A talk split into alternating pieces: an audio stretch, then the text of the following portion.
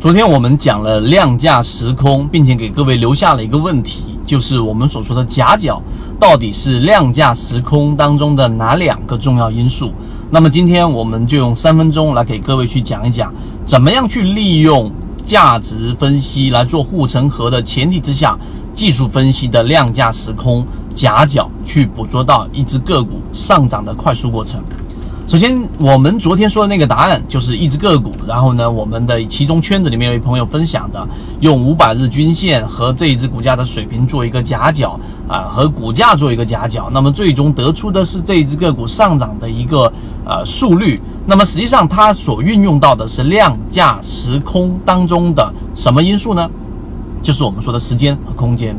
因为我们前面有讲过，缠论它本身有一个非常重要的概念，就是你去判断一只个股到底顶背离、底背离，我用 MACD、用 KDJ 还是用均线，还是用任何其他的指标，其中你最想要去衡量的，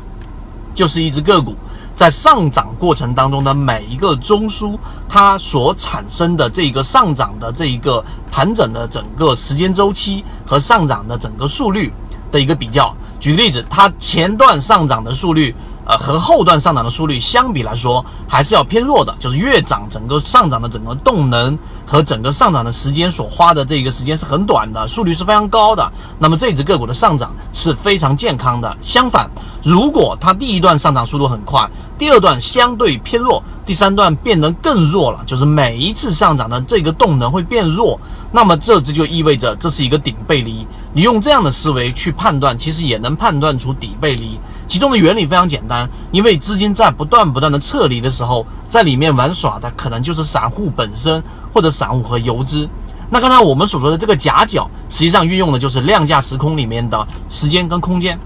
那么，当一只个股夹角越大，这跟我们前面讲主力追踪资金的整个夹角是一样的道理的。如果一只个股的夹角它是越来越大、越来越大的时候，这就意味着它本身的资金力度是非常强势的。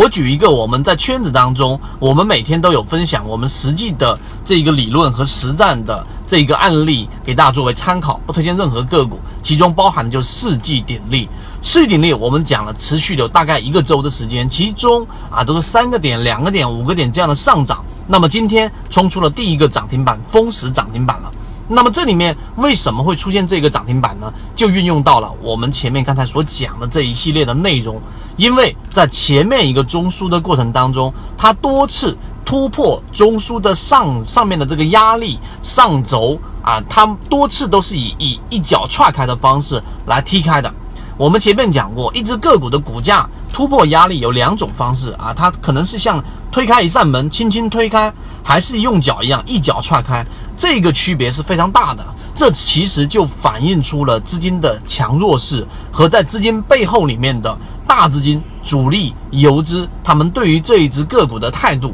前者一脚踹开，那么毫无疑问，我是直接收集筹码的，你赚三个点、五个点都可以，然后你把筹码交给我，这种就是资金强势。缓慢推开就是我往前突破一下又回来，往前突破一下就回来。那毫无疑问，这就表现出的是资金它本身并没有那么强的主动性意识，没有那么强的资金再去推动，甚至于主力有出货的这种嫌疑。这无论是哪一种可能，对于个股都不是一件好的事情。所以每一个技术分析的背后，它都有一个非常大概率的能够推动我们捕捉到一只个股上涨空间，让我们持续盈利的一个逻辑存在。这个就是我们圈子。啊，有别于所有的圈子的一个地方，所以如果你想要去更多的进化自己的交易模型和让自己的思维更加的清晰化，并且把理论转换成实战，可以直接找到我们圈子。